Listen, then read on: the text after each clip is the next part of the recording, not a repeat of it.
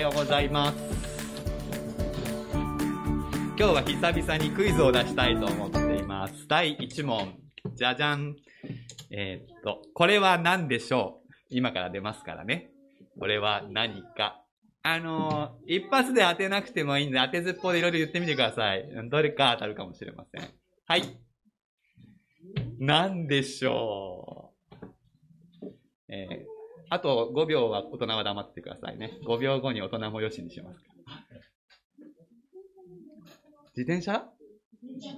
乗るところ、ああ、確かにちょっとそれっぽくも見える。サドルのことね。うんうんうん。はいはいはい。バナナ？ああ、はいはいはいはい。チキン？食べ物に見えてきた。ああ、はい。大人もいいですよ。どうぞ。水筒おはい。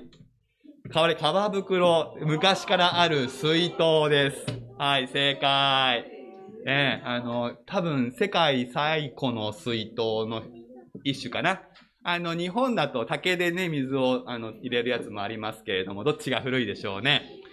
あの、今、ちなみに映ってたやつは、あの、今売ってるやつです。あの、アマゾンで買えます。はい。で、あの、もっと古いバージョンっていうか、一番古いのは、あの、動物の胃袋をね、取り出して、洗って、で、そこに線をつけたやつが一番古いやつです。で、今でも使われている、もうちょっと、あの、改良したバージョンは、ヤギの皮で作ったやつが、えーいいそうで、えー砂漠で水を運ぶなら、ポリタンクより皮袋がいいっていうのが、あの、砂漠の常識らしいですね。あの、ポリタンクで運ぶとですね、砂漠の太陽の熱で、あっという間に、こう、水が50度ぐらいまで温まっちゃうらしいんです。でも、ヤギの皮の毛で作った皮袋だと、うまくこうなんか、水が蒸発したり入ったりして、あの、気化熱でですね、あの水が冷たいまま保たれるんだそうで、なかなかね、あの、知恵に満ちたものですね。皮袋と言います。はい。第2問。ババン。これは何を作っているところでしょう？えーいきますよ。はい。これね、ちょっと色味が難しいんだよね。遠くから見るとね。あの、インターネットで見てる人の方が広鮮やかに見えますけどね。はい。あと5秒大人黙ってくださいね。大豆。あー。大豆か。ちょっと豆からは離れた方がいいかな。はい。はい。大人もいいですよ。豆ではない。ワインはい、正解です。ワインを作ってるところですね。あの、ワインを飲んだことがある人って言って子供が手を挙げたら大変なことになりますので 聞きませんが、あの、ブドウジュースは飲んだことがあると思いますけども、このブドウジュースが発酵って言ってね、変身するとワインになります。えーちょっと中高生もいるので、化学原理を、あの、ちょっとで出しますけど、あの、えっ、と、ブドウってのは甘いですね。これ砂糖です。で、ここに、まあ、酵母っていう、まあ、微生物を入れます。そうすると酵母は甘いものを食べて、えこれがぼーっとこう化学変化を起こす。で、アルコールとガスが出ますね。えー炭酸ガス、あの、炭酸飲料で出るシュワシュワのやつですね。それがあ出てくるのがワインですね。作ってる途中です。で、は、第3問。この出来たてで、まだガスが出てくるワインをさっきの皮袋に入れるとどうなるでしょうか？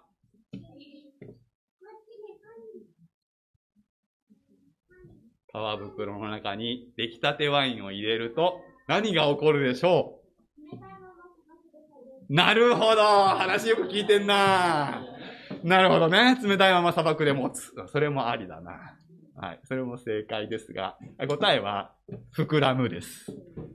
はい。あの、ちょっと、ちょっと汚い話ですけど、炭酸ドリンク飲むと、この辺がこう膨らんで、グって出るでしょ？あれと同じことが皮袋の中で起こるので、膨らむわけですね。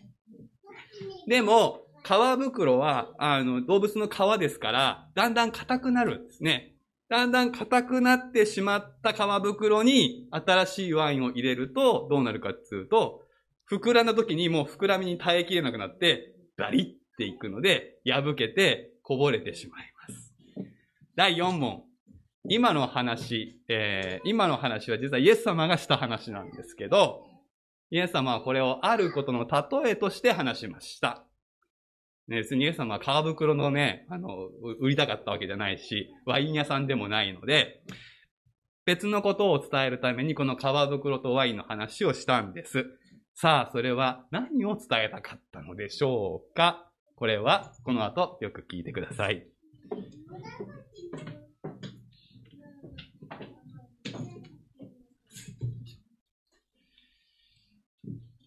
えー、聖書を読みいたします。マルコの福音書2章18節から22節新約聖書の68ページになります。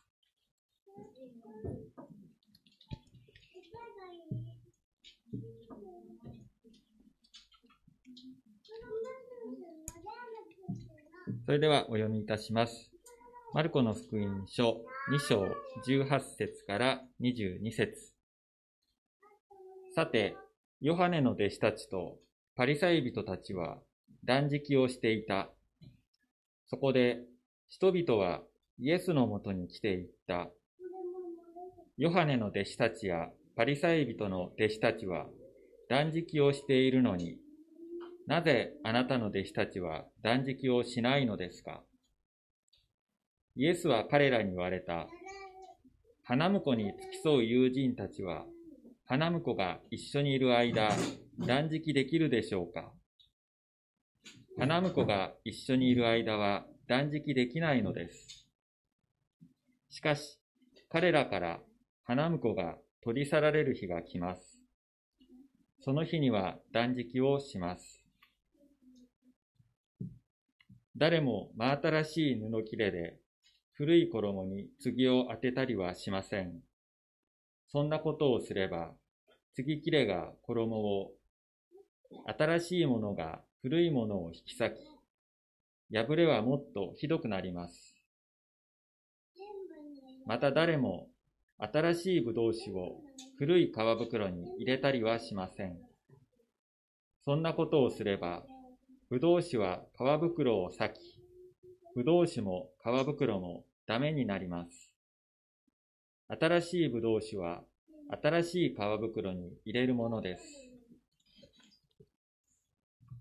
教会の習慣、命と形の区別と題しまして、原先生に御言葉を取り継いでいただきます。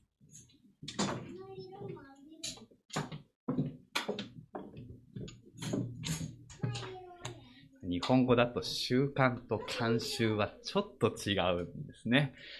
英語にするとどっちもカスタムになる気がしますが、今日は教会の慣習です。来週は三国の習慣なんですけど、今日は慣習というテーマで、来でお話をしたいと思っています。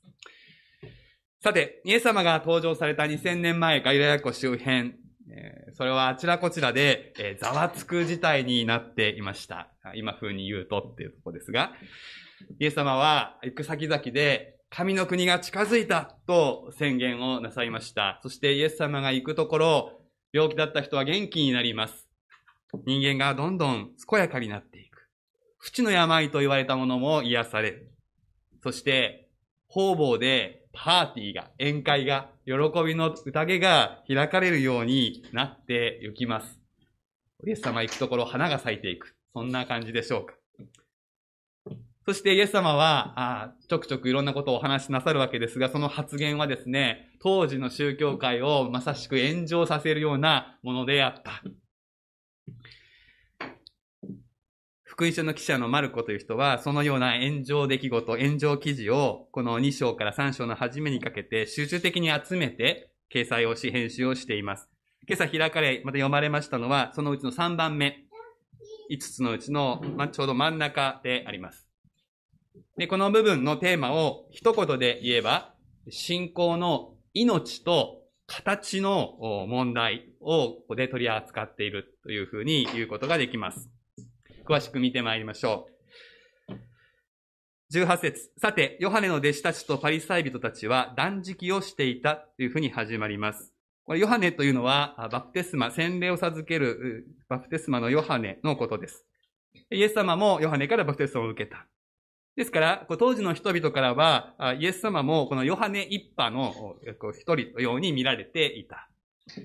そしてまた出てくるパリサイ人という人たちは、聖書をよく研究して、御言葉に従うということに熱心なグループでした。イエス様も聖書を大事にしたので、あの、ある人からするとパリサイ人の仲間のように見ていた人たちもいたと思います。時間が経ってですね、この福音書が書かれる時にはもう、えー、イエス様がバプテスマのヨハネとも違うし、パリサイ人とも違うってことは明らかになっていたわけですけど、この時はまだグループの境界線は曖昧だった。なので、こう、ヨハネの弟子たちとパリサイ人たちがしていたことをイエス様がしないのはなぜかっていう、そういう疑問が浮かぶわけです。そして、このイエス様とこの二つのグループの明確な違いが、まあ、すでにあった違いが断食でありました。断食をするかしないかが、この二つのグループとイエス様のグループを分けていた。断食というのは、ご飯を食べないで祈る時間を持つ。そういう実践のことですね。まあ、ただご飯を食べないだけだったらですね、ダイエットのためってことはあるかもしれませんが、食べずにその代わり祈る。それが断食です。で、これは何か大きな悲しみを神様に伝える、そういう時に行われました。当時の敬虔なユダヤ人と呼ばれる人たちは週に二度断食をしていたという記録もあります。けれども、イエス様と弟子たちは何しろ行く先々でパーティーをしていましたので、断食からは程遠い生き方をしていたわけです。これは目立つ違いであります。ある人たちにとっては、断食というのは自分たちが神の民であるということを示す印であるというふうに考えていましたので、断食をしないとは不届きなやつだというふうに思う人もいたわけです。で、そこで、そういうわけで、ここでクレームが入ってくるわけですね。ヨハネの弟子たちやパリサイ人の弟子たちは断食をしているのになぜあなたの弟子たちは断食をしないのですか？で、それに対してイエス様の答え、先日詰めて言いますと、時代が変わったんだっていう答えで。イエス様はこう言われます。花婿に付き添う友人たちは、花婿が一緒にいる間断食できるでしょうか？花婿が一緒にいる間は断食できないのです。これはですね、パリサイ人たち、また立法学者たちが大事にしている、彼らが持っていたルールにのっとったお返事でありました。彼らが週に2回断食をしたり、あるいはそれ以外にも季節ごとに断食の日があったわけですけれども、それをキャンセルできるもっと優先的な決まりがあったんです。それが何かというと、結婚式のお祝いの間は断食してはいけないという、そういう決まりです。で昔の結婚式っていうのは通常1週間続きましたので、その間に断食の曜日が来ても断食をしない。逆にそこで断食をしたら、そっちの方がルール違反になった。ね。で、イエス様はこの理屈を用いまして、え自分を花婿、弟子となった人々を花婿の付き添い人になぞらえて、今は祝いの期間だから断食してはいけないんだっていうふうに返すわけです。神の国が近づいた。天にある良い世界がこの地上にもう近づいて手の届くところに来ている。救い主が目の前にいる。もう嘆きの日々は終わるんだ。だから喜ぶんだ。今はもうそういう時代なんだ。という宣言がここでされているわけです。で、人々の質問、どうしてしないんですかという質問に対する答えというのは、まあ、ここでひとまず解決をします。時代が変わったからなんだ。でも、イエス様の言葉は続いていくんですね。でこれはちょうどですね、こう演劇の舞台で、こう登場人物同士が話をしていたところから、パッとこう客席に向かって語り始めるみたいな、あそんな感じであります。当時の人たちがイエス様に質問したその聞いていないところまでイエス様は答えています。福音書の読み手に、つまり私たちにここから語りかけている。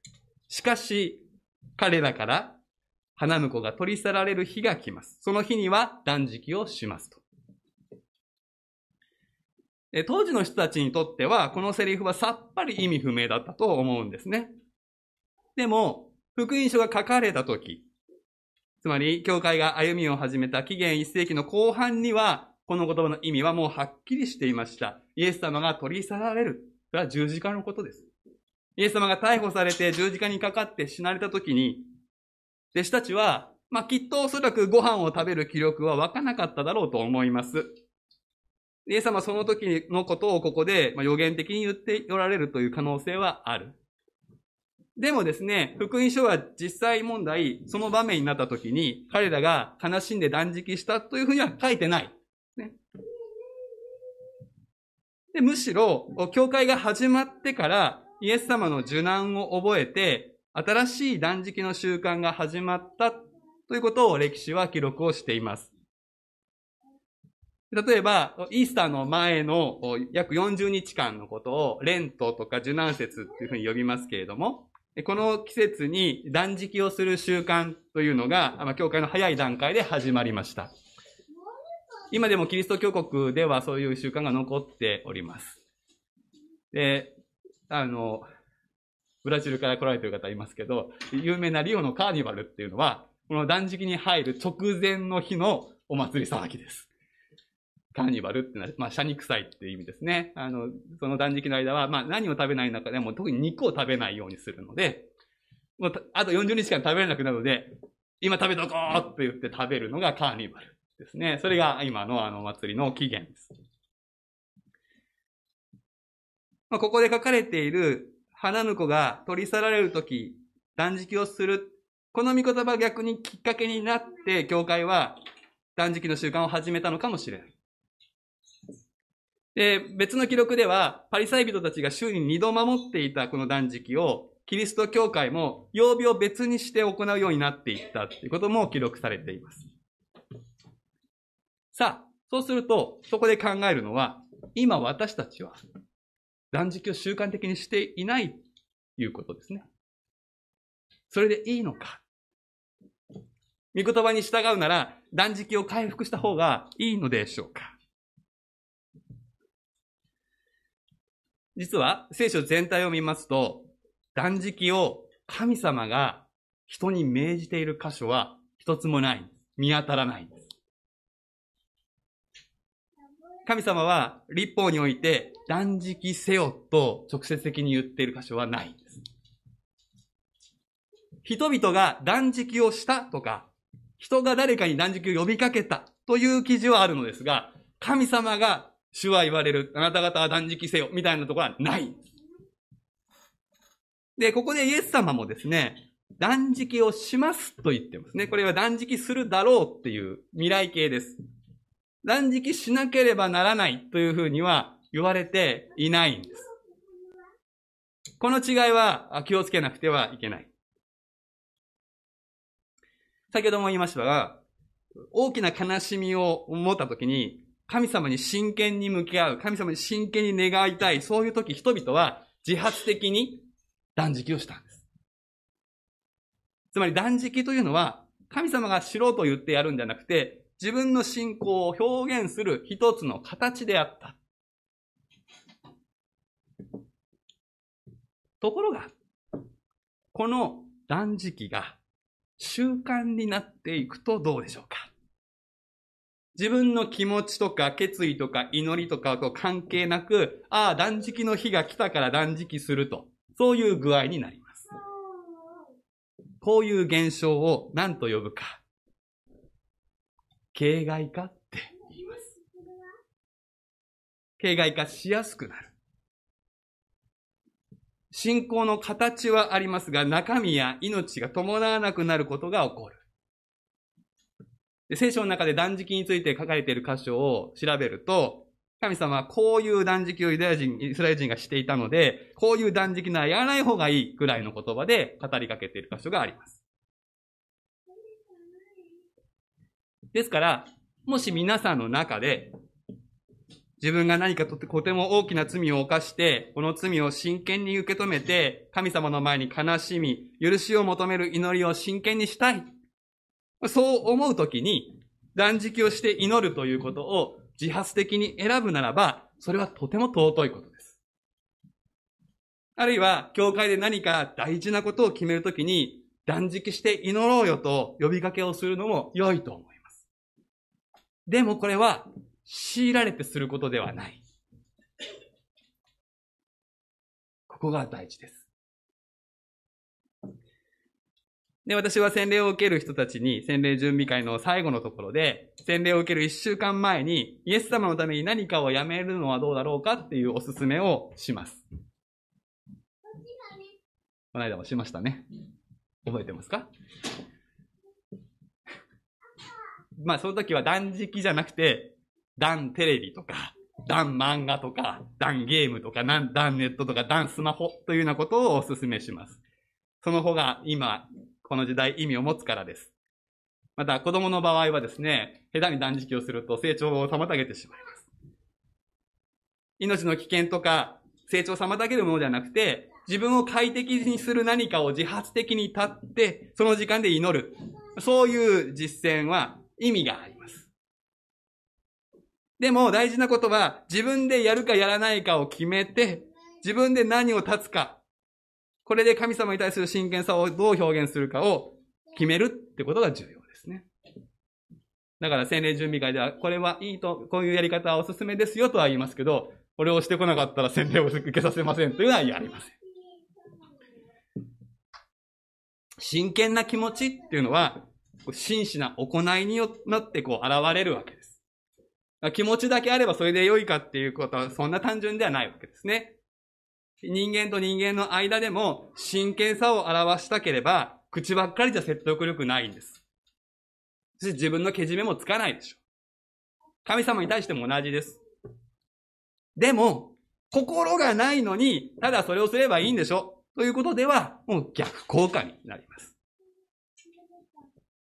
ここに信仰の命と形っていう課題が浮かび上がってくるのです。命というのは神様に対する感謝や崇める思い、愛とか信頼とか、こういった目に見えないものですね。一方の形というのは、これを運んで、ある意味でこう見えるようにするための様々な行いや文化や習慣のことです。湧き上がる思い、命は何かの形を取ることを求めます。断食とか、あるいは断スマホといった、そういう形を選択肢として知るということはとても意味があります。その選択肢を知らなければ、何か気持ちが生まれても、どうすればいいかわからないので、行いに結びつくことがありません。そして、この形を知って、形に従って行うということで、湧き上がってくる思い、命が守られて増幅されるということも起こり得ます。例えば断食をすることによってイエス様の苦しみを思う思いが強められる。心に刻まれて信仰がより活性化されるということは十分あることです。ここでは断食が話題になってますけれども、信仰の命に形を与えるものは様々あるわけですね。断食にとどまらない。霊的な実践、宗教的な習慣っていうのはいくつもあります。賛美の歌、そうも一つ。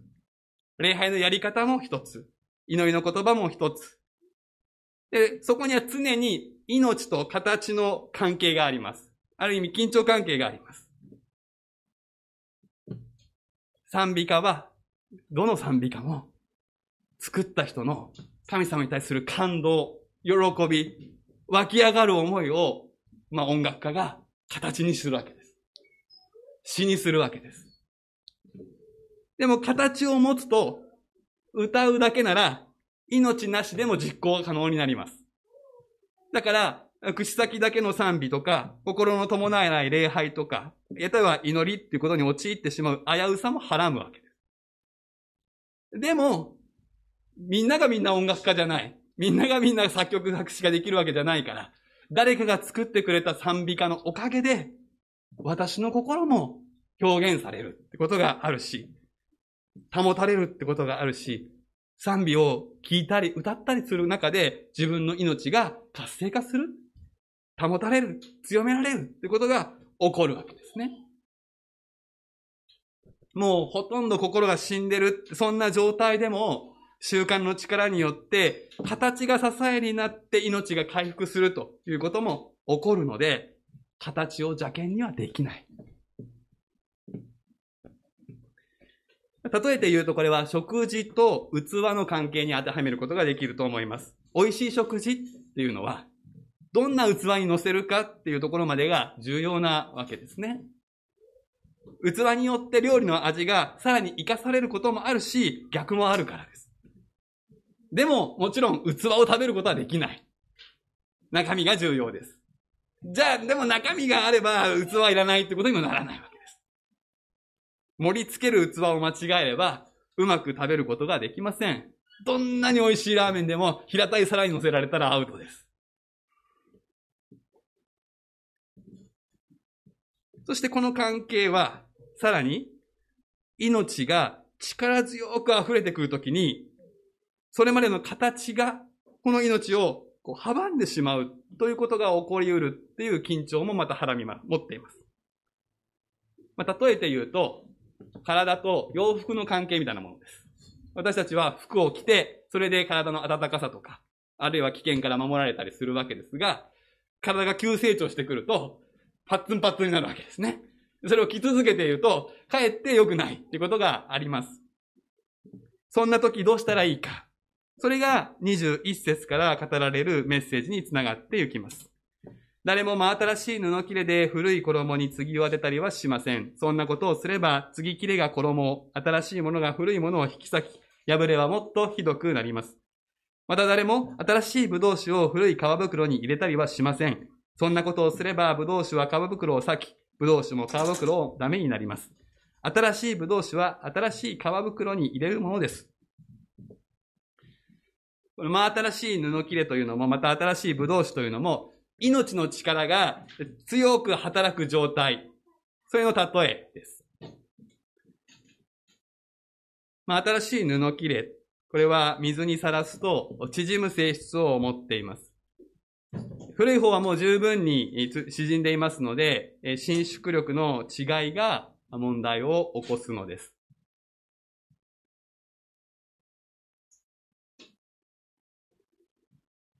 新しいブドウ酒は、先ほど子供たちにも話しましたが、発酵が続いていくわけですね。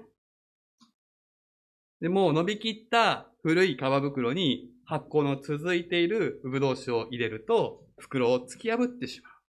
でも新しい皮袋は伸縮力、伸縮力があるので、発酵の続くブドウ酒を保管することができるわけです。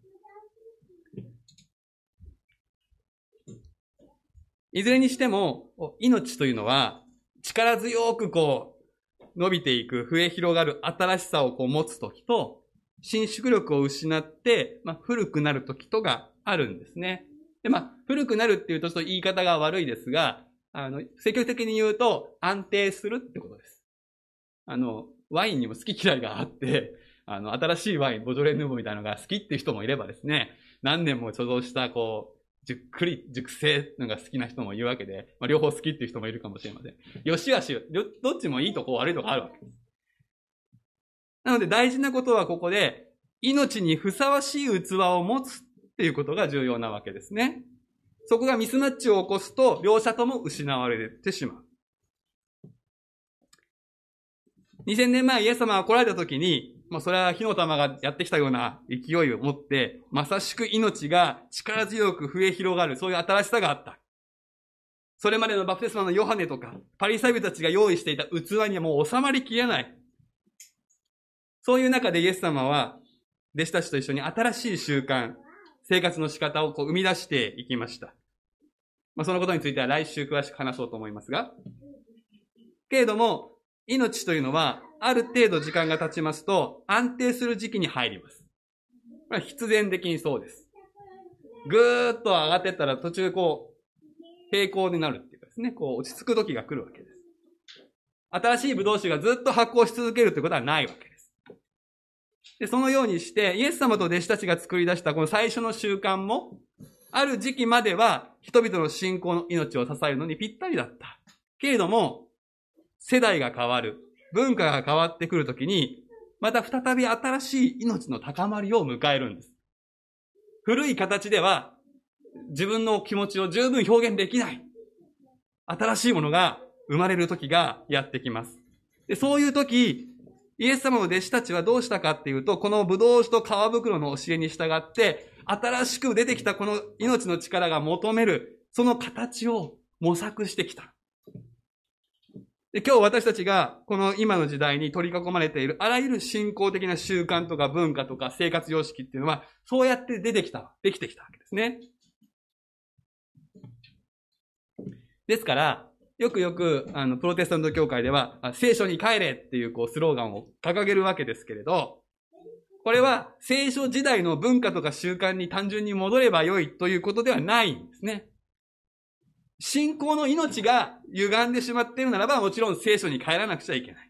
でも信仰の形は、時代と文化の中で刷新され続けていくものなのだ。この命と形の区別ができないと、私たちの歩みは、歪で不健全なものになるのです。例えばこういうことがありました。宗教改革の時代に、聖書にオルガンっていう楽器は書いてない。だから教会でオルガンを弾くことは禁止だって言った改革者がいたんです。これは間違いですよね。逆に、ある時代になると、オルガン伴奏ではない賛美は賛美ではない。こういう主張をした、そういう時代もありました。これも違います。ある時代は、教会でドラムを叩くなんてありえない。あれは悪魔の楽器だまで言われた、そういう時代もある。これいずれも命と形の区別ができなかった失敗例です。命は絶対に譲れません。でも、形は絶対ではありません。変わってないと思うものも少しずつ変わっているものです。そして、ある時期、皮袋を取り替えるほどの変革が起こることがある。その時そこに抵抗感を持つ人は当然いるでしょう。やむを得ないことです。でもそこを愛と知恵を持って乗り越えていくのが生きた種の教会の姿ではないかと思うのです。今21世紀、激動の時代ですね。文化が大きく変わっている時代。ほんの15年ほど前まで、教会には電話連絡網ってのがありました。固定電話を置かない家ってのは考えられなかったわけです。でも今はどうでしょう？固定電話がない家が増えています。携帯があるからです。そして、電話で連絡するよりももう LINE で連絡が主流。いや、もう LINE も次の時代を迎えているかもしれません。そういう中で、いろんな変化をしていく中で、その時代の申し子として生まれてくる若い人たち、その人たちの中にイエス様の命がこう広がっていく、そのことを願うときに、皮袋を変えるタイミングが近いと私は感じているのです。単にそれは若い人にとって便利であればいいっていう話ではない。信仰の命をしっかりと受け止めて、イエス様の命が求める新しい形を模索していくってことです。これは、古い世代って言ったら失礼かもしれないけど、年配者と新世代が協力して取り組む一大プロジェクトです。田んぼ協会幸いなことに子供たち、若い人たちがいます。で、やってることは大体大人がついてきたことを今やってますけど、イエス様嫌いじゃない、イエス様大好きなんだけど、あのやり方じゃちょっと自分の気持ちは乗らないんだ。そういうふうに感じてることはきっとあるんじゃないかと僕は思ってる。なんか、うまく言葉にはできないけど、ここが変だよ、キリスト教会。これってどうにもならないの？みたいなこと。で、言葉にするの大変かもしれないんですけれども、ぜひそういうことを感じたら率直にね、話してほしいと思うんですね。大人はそれをよく聞きたいと思います。この新世代と現役世代の対話が新しい皮袋を生み出すと思うんです。もっと言えば、そうすることで、より多くの人に届く教会に変わっていくきっかけにもなると。もう、私40過ぎて、あの、若いって言わなくなりましたし、思わなくしてますけど、全然感覚が違うと思うんですよ。伝えてくれないとわかりません。大人たち、年配者たちは、古いものの良さっていうものを大事にしながら、でもそれにしがみつかないで、新しい形にも流れていく同じ命を味わう。そのことが求められています。命と形は分離できない。でも区別できます。そしてそうすることが、どの世代にとってもイエス様を豊かに知るチャンスになる。命と形は分離できません。命だけでは存在できず、形だけでは命を失います。それは私たちがこの肉体を持つ被造物であるというところから来る必然、宿命です。そのことを受け止めた上で、日々の生活を、教会との営みを形作っていきたいのです。新しい葡萄酒は新しい皮袋に、この御言葉を残してくださったイエス様の御心を共に求めていきましょう。お祈りします。神様、私たちのうちにイエス様を信じ、イエス様を愛する信仰の命を与えてくださり感謝します。どうかこの命が、ますます強くされ、守られ、溢れていきますように。そのための良い形を私たちにすでに備えてくださっていることを感謝します。形を活かして、さらに神様あなたへの思いを表現していくことができますように。けれどももうこの形に、今までの形には収まらないものが私たちのうちにもすでに湧き上がっているかもしれません。その時、無理に古いものに入れるのではなく、新しい皮袋を用意するようにと、主が招いておられるなら、私たち大胆にそれに取り組むことができますように。そして教会がさらに、柔らかい心でイエス様を愛していく集まりとなり続けることができますように。イエス様の皆でお祈りします。アーメン。